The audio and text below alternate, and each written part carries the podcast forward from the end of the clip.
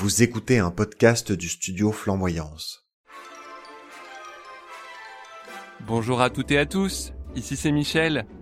Et ici c'est Louis, et bienvenue dans le troisième épisode de la deuxième saison de Popcorn Aigre Doux, votre podcast mensuel où deux amis, Nous deux, parlons de sujets de société à travers des films. à l'occasion du 1er avril, on s'est dit qu'il faudrait faire un épisode sur l'humour. Mais vous devez commencer à nous connaître. On n'aime pas les choses trop faciles ou trop évidentes. Nous allons donc parler non pas d'humour consensuel, celui des grandes comédies classiques à la Charlie Chaplin qui met tout le monde d'accord, mais au contraire de l'humour qui dérange. Pas forcément à cause des sujets polémiques qu'il aborde, mais plutôt pour la sensation de malaise qu'il provoque. Et pourtant qui n'empêche pas de fasciner et de questionner. Comme d'habitude, nous allons commencer par un petit rappel de faits importants sur l'humour. Oh yeah. Puis nous euh, partirons de deux films, à savoir Man on the Moon et Joker, pour discuter d'humour incompris. On en profitera pour parler d'autres œuvres qui nous évoquent ce thème, le tout parsemé d'anecdotes perso, de mauvaises blagues. Enfin, Évidemment. ouais. enfin, nous terminerons par une suite de questions entre nous pour voir qui de nous deux est le clown le moins amusant. Je pense qu'il n'y a pas forcément besoin de faire le test pour savoir, mais je te propose, avant de continuer, de trinquer. C'est une très bonne idée, espèce de clown triste. Qu'est-ce que tu bois? À la tienne Euh, Alors, moi, je bois une bière de la brasserie Bandit euh, de Toronto et elle s'appelle Odyssée. C'est une euh, IPA. Et toi? Hmm. Eh ben écoute, moi je bois une Jeanlin, une bonne bière du Nord Hmm. comme on les aime. Euh, une blonde euh, triple, euh, très de garde, très bonne. Elle est bonne, la Jeanlin. Jeanlin Ouais. Bon. Jeanlin. Est-ce qu'on peut se dire que c'est parti pour le topo savant? C'est parti pour le topo savant.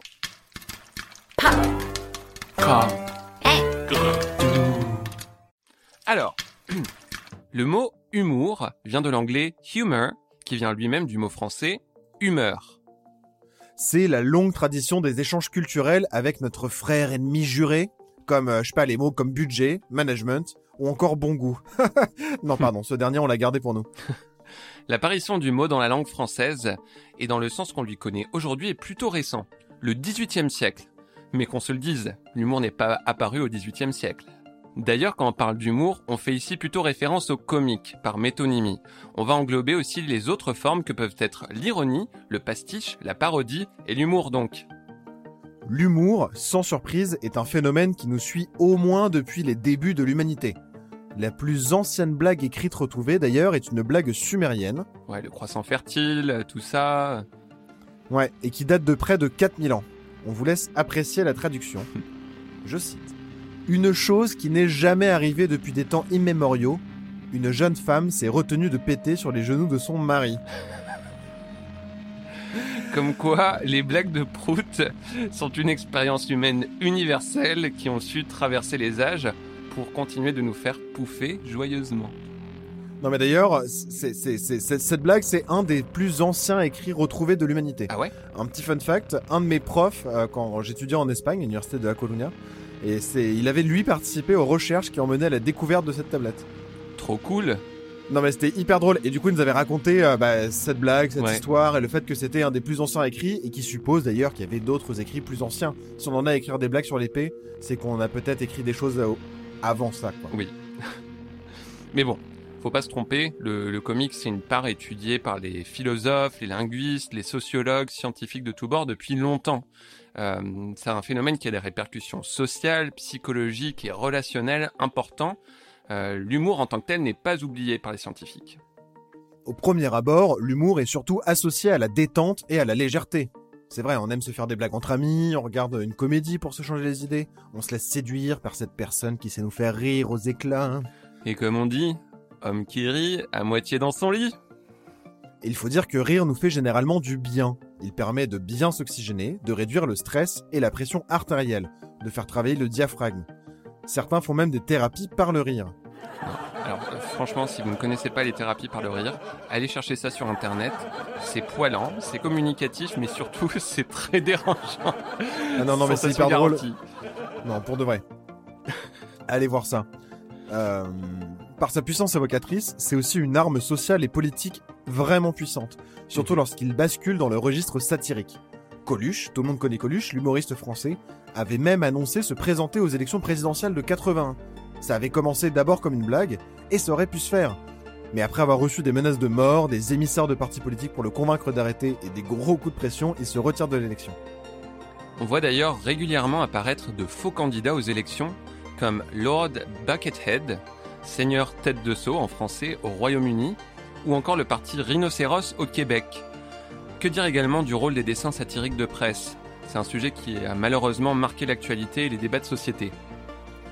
De manière scandaleuse d'ailleurs, des humoristes comme Dieudonné en France ont choqué par leur humour, en l'occurrence antisémites ici, et qui se sont radicalisés dans leur démarche politique, ne sachant plus trop finalement ce qui relève de la blague et de la provocation. Outre-Atlantique, c'est le cas de Dave Chappelle, un humoriste américain dont le spectacle diffusé sur Netflix comportait des propos transphobes. Par la suite, il a assumé, voire renforcé ses propos violents à plusieurs reprises. Certains soulèvent donc la question de la censure lorsque des shows comme celui-ci sont annulés. On va parler de euh, cancelled en anglais.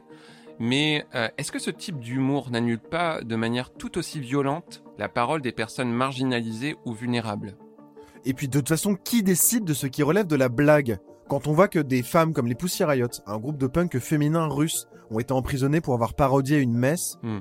l'humour c'est aussi révélateur d'une culture. Par exemple, moi j'ai lu il y a pas trop longtemps un article sur la série Camelot, Ouais. qui a jamais pris en Amérique du Nord parce que le type d'humour est difficilement traduisible. Et surtout l'humour vraiment verbieux d'Alexandre Astier, quoi. Ouais, c'est vrai que j'imagine mal une bonne traduction de Camelot. Et de Mm. même, les comédies américaines à succès trouvent pas toujours leur public en Europe. Euh, par exemple, la comédie euh, Click, euh, Télécommandez votre vie avec Adam Sandler, qui est un, un acteur quand même plutôt connu, a fait un carton en Amérique du Nord, mais est passé complètement inaperçu en France. Alors, euh, je vous le dis tout de suite, on vous recommande pas cette comédie pour autant. Hein. Non, c'est pas trop notre genre de comédie non, Non. plus. hein. Après, l'humour, c'est aussi une clé de compréhension humaine et un marqueur social. Les groupes sociaux se distinguent par leur sens de l'humour. On ne rit pas des mêmes choses avec nos collègues de travail qu'avec notre famille, par exemple. On finit même par créer des private jokes, une forme de communication qui ne peut être pleinement comprise que par les initiés. Et euh, Ouais. on finit par se moquer pour marquer l'indistinction entre ceux qui nous ressemblent et les autres, qu'on se plaît à tourner en ridicule. C'est les fameuses blagues de papa. Voilà. Alors, maintenant qu'on a posé les bases euh, sur l'humour, revenons au sujet euh, plus précis de l'humour incompris, en partant de deux films qui mettent en scène des personnages d'humoristes peu conventionnels. Alors, c'est quoi le premier film, Louis? Le premier film, c'est Man on the Moon de Miloš Forman. Euh, c'est écrit en gros prononcé Miloche. Très bien je le prononcé, prononce Louis. Miloche. Avec Jim Carrey dans le rôle d'Andy Kaufman. Et l'autre, c'est quoi? Le deuxième film, c'est Joker, euh, qui date de 2019, de Todd Phillips, euh, avec Joaquin Phoenix dans le rôle éponyme. J'ai aussi marqué en gras, prononcé Joaquin. Ouais. Euh, Non, mais du coup, quand même, juste le point commun entre ces deux films, c'est que Man on the Moon parle d'un humoriste euh, américain qui s'appelle Andy Kaufman, Oui, euh, qui, qui a existé. euh, est décé- qui a existé, dans, qui a surtout eu une carrière dans les années 70 et au début des années 80. euh, qui euh, d'ailleurs euh, aujourd'hui est décédé d'un cancer il y a, quand il était jeune et euh, qui avait un genre d'humour de l'ordre du canular un peu tout le temps Ouais. et qui du coup parfois la frontière entre ce qui relevait de la blague et ce qui ne relevait pas de la blague était euh, un peu trouble Mm. et le film montre accent plus particulièrement sur ça et euh, Joker euh, qui est euh, du coup un film sur le Joker du Batman mais un peu comment il est devenu Joker et c'est un film un peu sans Batman Oui. où on voit du coup un personnage qui un, un clown qui, qui son métier c'est d'être clown et qui euh, a une maladie qui fait qu'il rigole euh, parfois de manière euh, nerveuse et intempestive et qui se retrouve entraîné comme ça dans euh, une espèce de, de, de, folie qui de folie slash thriller qui l'emmène comme ça à devenir le Joker de Batman qu'on connaît.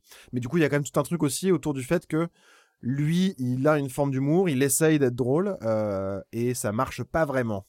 Oui, c'est ça. Bah, D'ailleurs, non seulement il est clown, mais il essaie de devenir un, un humoriste comédien de stand-up, ouais. reconnu, Mm. oui, de stand-up.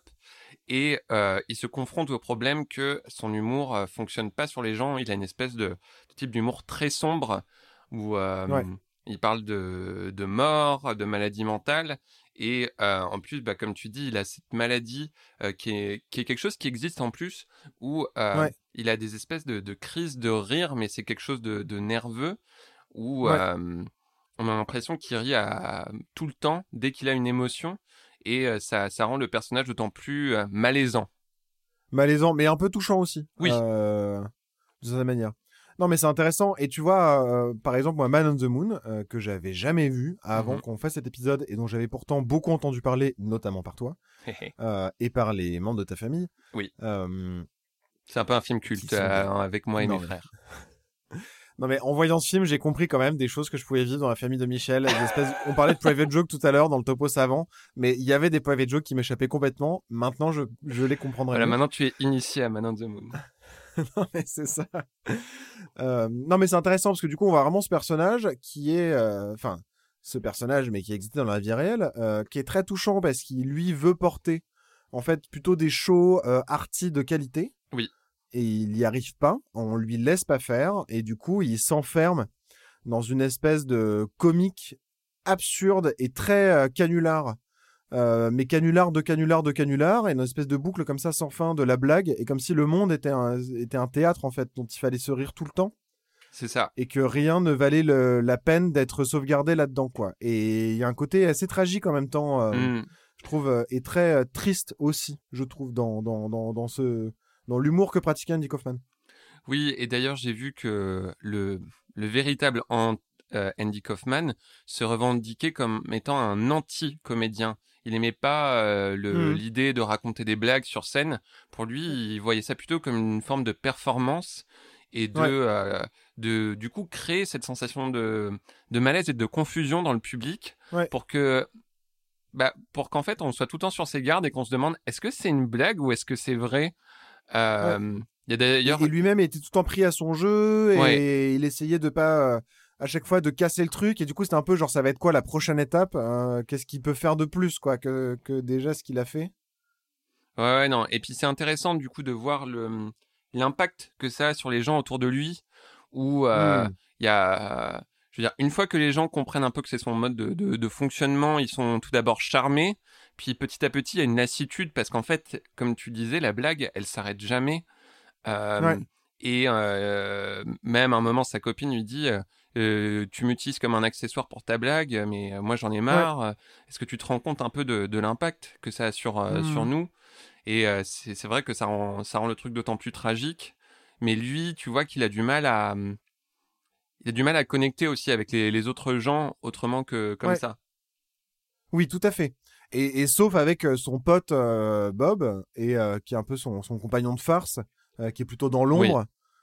Et, et après avec sa copine, où finalement elle rentre aussi dans, elle fait partie du groupe avec son, son manager. Et à la fin, ils sont comme une espèce de petit groupe de quatre, et qui sont un peu les personnes avec qui il est tout le temps. Mais où même eux, ils sont jamais tout à fait sûrs de ce qui se passe dans sa tête à lui.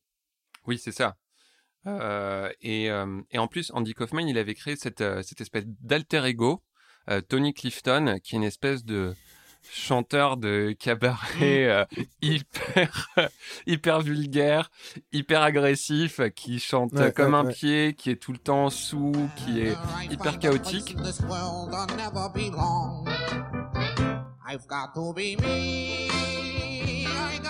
Et euh, du coup, il, il avait un peu créé ce- cette personne en, en jouant sur la, sur la confusion où les gens se demandaient est-ce que en fait c'est Andy Kaufman ou est-ce que c'est une autre personne? Est-ce que cette personne Ouais. existe vraiment? Et euh, il Ouais. y a des gens qui l'ont cru pendant des années que c'était une vraie personne, Tony Clifton. Non, mais d'ailleurs, là-dessus, euh, je veux dire, c'est infernal. On apprend vite que euh, Tony Clifton, c'est Andy Kaufman déguisé. En tout cas, le spectateur et les gens dans la confidence le savaient. Sauf que du coup, même les gens dans la confidence, ils les trompent, en fait, en le faisant incarner Tony Clifton par un de ses, un autre copain. Ouais. Et où lui, du coup, il apparaît derrière, et c'est genre, juste, ça s'arrête jamais, et tout le monde est tout le temps super confus, quoi. non, et je lisais que, par exemple, il y avait, euh, il y a trois personnes au total qui interprétaient Tony Clifton Ouais. il a fini par faire appel à son frère, à son petit frère, pour l'incarner aussi, pour euh, genre remettre une couche, y compris auprès des gens les plus proches, quoi. Et c'est genre, non, mais le, le type qui rend fou, quoi. Ouais. Et même jusqu'à après sa mort, Tony Clifton a refait une apparition Oui. euh, lors d'un show pour un peu ressemer le doute de savoir s'il était vraiment mort ou non. Enfin, c'est c'est vraiment. euh, Non, mais c'est fou. Et, et, et d'ailleurs, pour les, les 20 ans de sa mort, euh, qui était donc en 2004, euh, il y a ses proches qui ont fait une fête parce qu'il avait dit un jour que si jamais il avait il simulé sa mort, il réapparaîtrait 20 ans après, jour pour jour. et du coup, ils ont fait une fête pour l'attendre. Et alors, il est pas venu, mais il y a même, il y a des gens, y compris par ses proches, qui disent en fait c'est possible qu'il ait quand même simulé sa mort et qu'il juste soit mort ailleurs, quoi. Et euh, et qu'on ait enterré. Enfin, c'est, c'est genre le, truc, on, ça s'arrête jamais, quoi. Et sinon, le Joker, tu vois, dans un autre genre, euh, il y a aussi un type d'humour complètement incompris où finalement, euh, l'humour s'incarne, euh, son humour à lui s'incarne déjà dans la folie et après dans la révolte populaire, parce qu'il y a un fond quand même assez social dans ce film même si la manière dont la foule est traitée me dérange. Euh... Oui, on en a déjà discuté. Ce n'est pas le sujet de ce podcast. C'est pas le sujet de cet épisode. Mais quand même, euh, je le dis. Euh... Et que le Joker aurait un meilleur film s'il n'y avait pas eu euh, toute l'histoire avec Batman. Mais c'est ma. Ça, ça je suis d'accord avec toi. Euh, non, non, mais au-delà de ça, euh, en fait, il y a aussi quelque chose de très tragique. Le personnage est rendu très touchant. Oui. Euh, c'est vrai. Pendant pendant toute la partie du film et et en fait c'est c'est tragique parce qu'en plus on sait ça fait partie de ces personnages mais de la manière qu'Andy Kaufman on sait qu'il est mort parce qu'en fait juste mm. c'est la vraie vie on sait que le Joker va devenir méchant. Oui on sait que ça va mal se terminer. c'est comme ça et donc du coup il y a une espèce de truc qui qui il y a toujours un on a on a envie de s'attacher et le film nous le met vraiment et en même temps on sait que que c'est difficile que ça va être difficile quoi. Mm. Ce que je trouve intéressant avec le Joker c'est que ça ça souligne vraiment, euh, bah, par le biais de sa maladie et, et ses blagues qui tombent à côté de la plaque, tu vois. Mais comment, mmh à, quel point le rire et l'humour peuvent vraiment être vecteurs de malaise profond qui euh, peut même créer jusqu'à mmh de l'angoisse et de la peur. Parce que euh, euh, il met mal à l'aise tous les gens autour de lui, que ce soit ses collègues, les gens qui croisent dans le métro. Et euh, lui, il est un petit peu, il est presque victime aussi de, de ce truc en lui, euh, de cette part sombre d'humour et ce, cette maladie qui prend le dessus. Ouais. Et il a beau essayer de, de, bah, d'expliquer ça aux gens, en fait, euh, dès lors que, qu'ils trouvent ses blagues pas drôles ou qu'ils le trouvent pas drôle, il, euh, il cherche plus à avoir cette connexion avec lui. Oui. Après, je trouve que le film caricature aussi euh, euh, après, moi, j'ai jamais été aux États-Unis, euh, sauf une journée, mais on a été arrêté à la frontière. Oh oui, c'est vrai, pendant deux heures. il a disparu. on s'est dit, on va devoir le rechercher. Centre de détention. Ouais, j'ai été arrêté deux heures à la frontière. bref, toute une histoire, mais. Non, non, mais, mais, mais tu vois, là, c'est pareil. Vraiment, genre, il y a rien qui va, quoi, dans ce monde là qui est dépeint. Il euh, y a rien qui va, tout le monde est méchant, tout le monde est super euh, solitaire, sa mère est méchante, euh, les services sociaux sont complètement pourris, gangrénés par la corruption et de toute façon incapables de faire quoi que ce soit. La police ça va pas, enfin il y a, y a les, les, riches ça va pas, les pauvres ça va pas, il y a un peu tout le monde est méchant et la vraie vie elle est quand même un peu plus nuancée que ça quoi. Oui non, c'est très c'est très cynique, mais je pense que c'est la, la, la, volonté derrière ça, c'était ah d'appuyer le trait pour montrer un peu bah voilà, si tu si tu mets pas plus d'efforts dans dans les ressources sociales, si tu laisses. Mais sans faire confiance au méchant peuple qui de toute façon ne sait pas gérer et. c'est pas comme ça que je l'ai vu.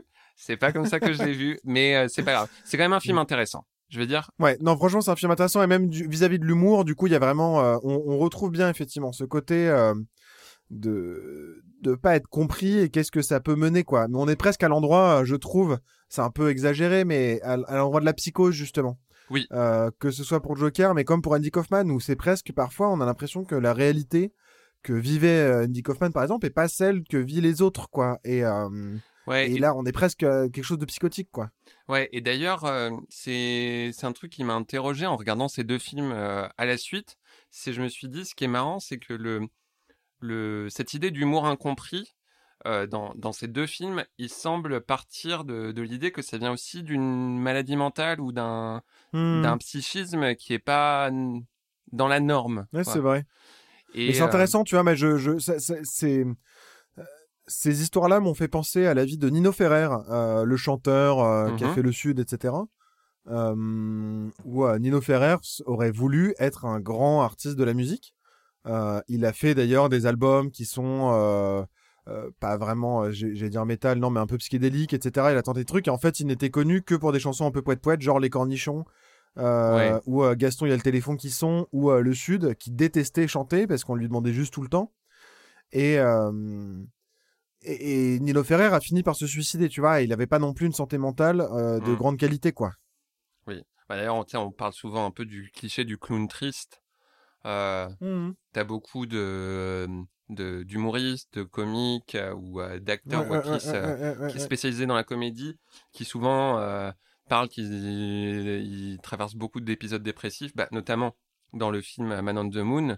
Il y a un super mmh documentaire euh, que vous pouvez trouver sur Netflix, Jim et Andy, qui parlent du... J'ai trop envie de le voir. Ouais, qui parle du making of de ce film et de comment Jim Carrey, donc qui incarne Andy Kaufman, euh, a décidé d'aller vraiment au fond du euh, méthode acting, un peu cette idée que il doit complètement incarner le personnage, il doit devenir le personnage pour bien l'incarner, pour bien l'incarner à l'écran, et où ça ça, ça frôle pas, ça tombe totalement dans la maladie mentale, où à la fin, il se comportait de façon complètement chaotique sur le plateau et euh, les hmm. gens le, parfois le détestaient parce qu'il était, euh, il était complètement fou. Et ça, ça crée un peu une espèce de distorsion de la réalité super bizarre. Ouais. Il fait partie de cette longue liste d'acteurs euh, qui sont insupportables sur les tournages. Oui. Bah, Joaquin Phoenix, il a aussi un peu cette, cette réputation de méthode ah acting. Et apparemment, il ah, s'est pas bien entendu aussi avec Robert De Niro sur euh, le tournage de Joker, qui lui a une autre méthode. non, mais merci. Ouais. ouais.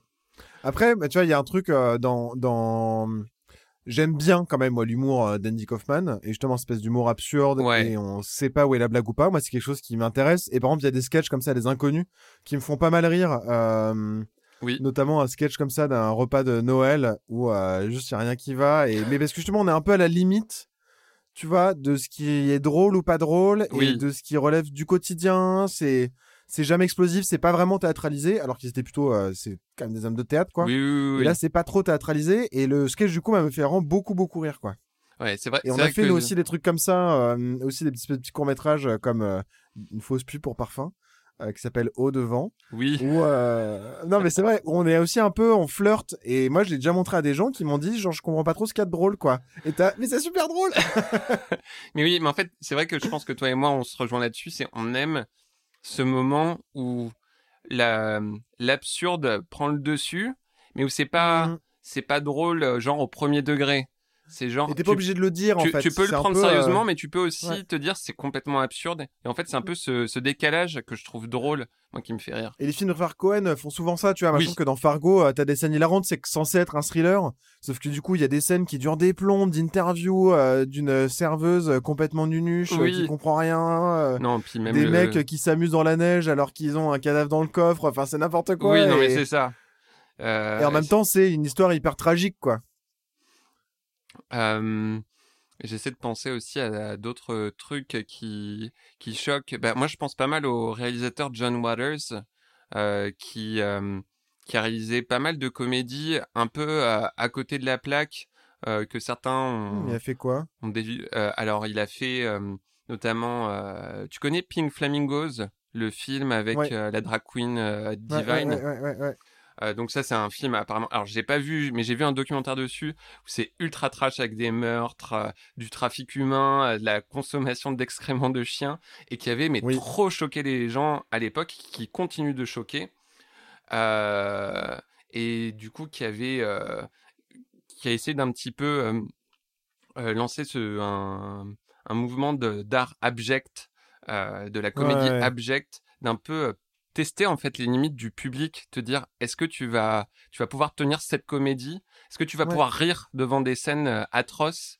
Euh, je trouve ça assez intéressant. Divine qui a d'ailleurs inspiré le personnage d'Ursula dans La Petite Sirène. D'accord. Ouais. Eh ben. Euh, Michel, est-ce que ça t'est déjà arrivé un moment où tu as ri mais où personne d'autre ne riait? je sais que ça t'est arrivé. Et je pense que ça t'est arrivé aussi.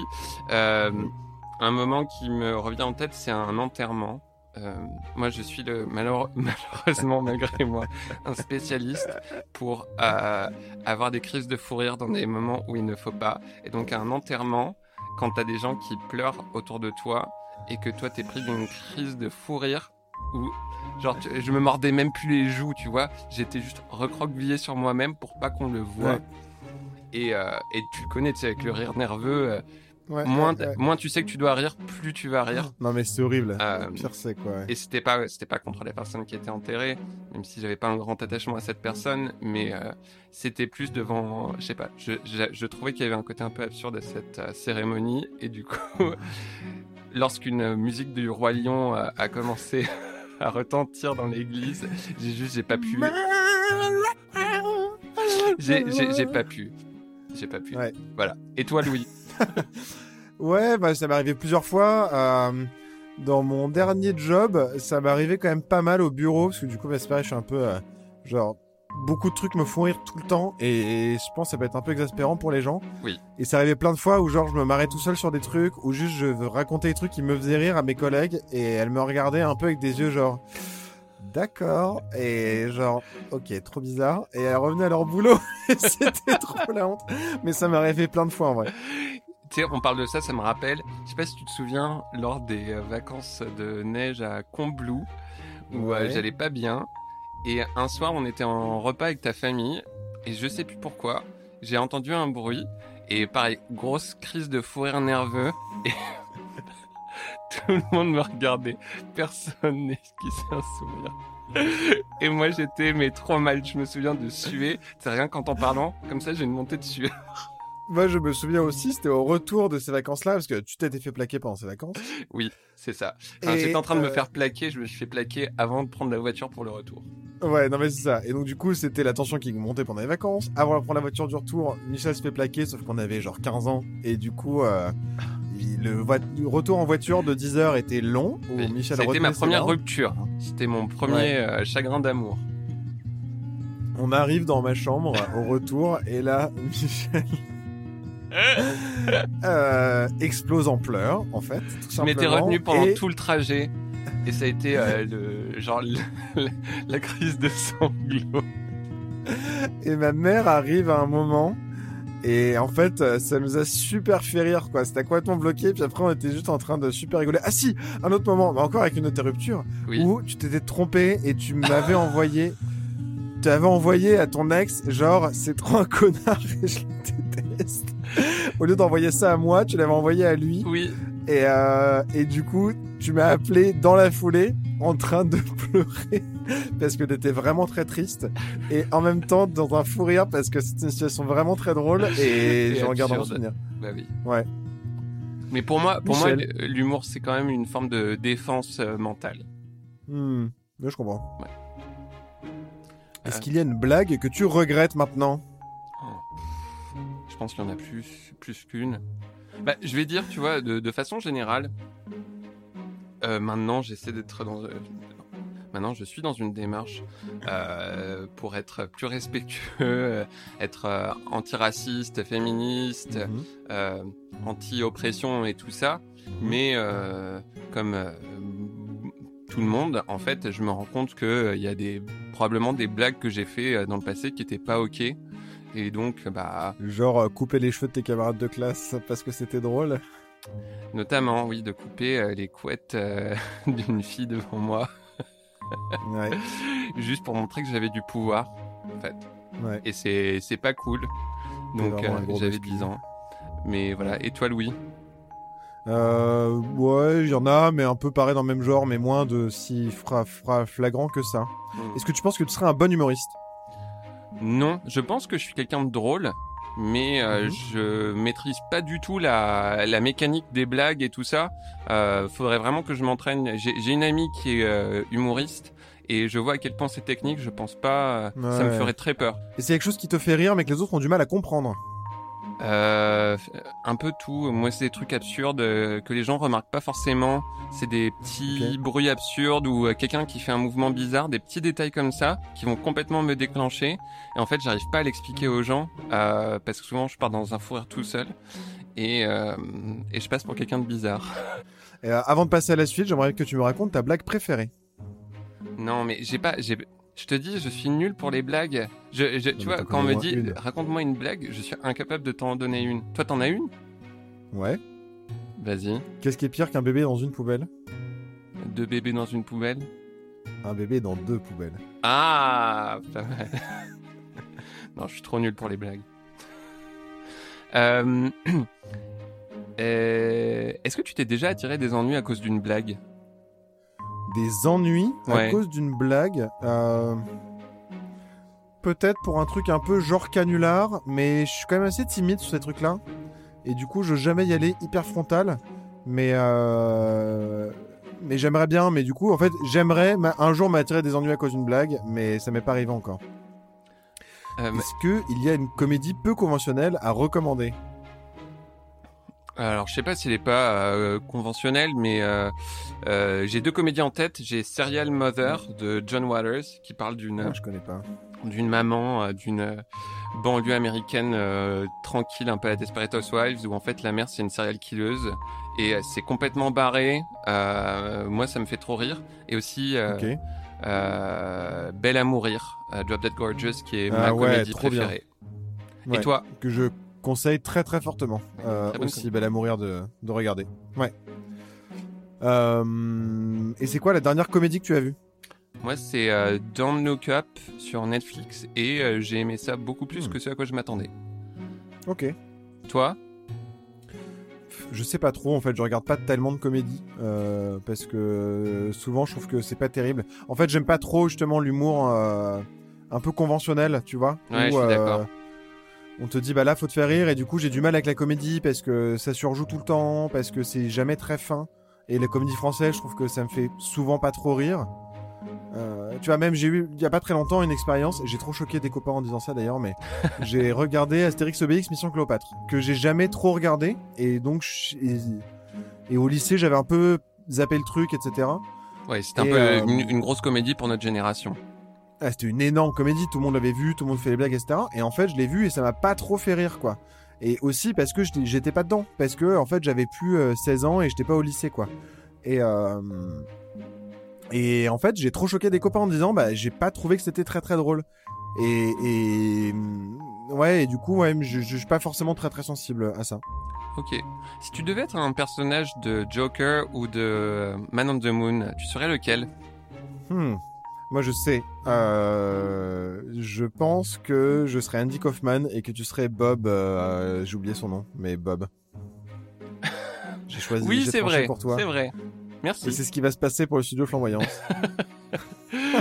ok, on va créer un des alter ego insupportables. Est-ce qu'on Ouais. n'est pas déjà ces alter ego insupportables sur nos podcasts Euh, Est-ce qu'il y a quelque chose qui te fait qui fait rire tout le monde, mais qui te met mal à l'aise? Hein, euh, longtemps, c'était le blague sexiste. Ouais. euh, où je me suis surtout retrouvé dans des circonstances où, où les blagues homophobes, où il y Ouais. avait des blagues sexistes homophobes, et en fait, moi, ça me fait juste pas rire. Euh, autant j'ai été public de blagues racistes, et je le regrette aujourd'hui, mais j'ai Oui. été public de blagues racistes. Autant les blagues sexistes, ça m'a jamais vraiment fait rire, et ouais, et c'est même parfois un peu genre, j'aime pas trop. Et toi, Ouais. ça t'est déjà arrivé ça? Hmm, Non, je dirais, je dirais la même chose que toi.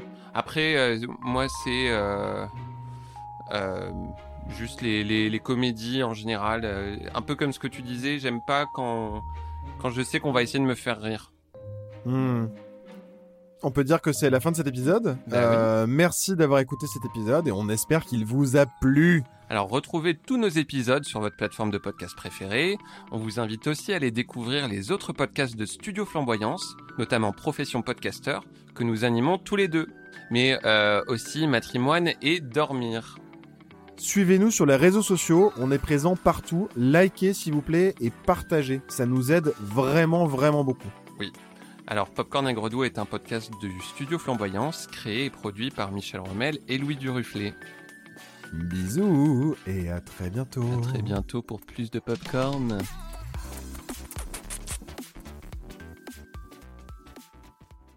Tant on va à la cruche à l'eau au cas à la fin elle se pourfende.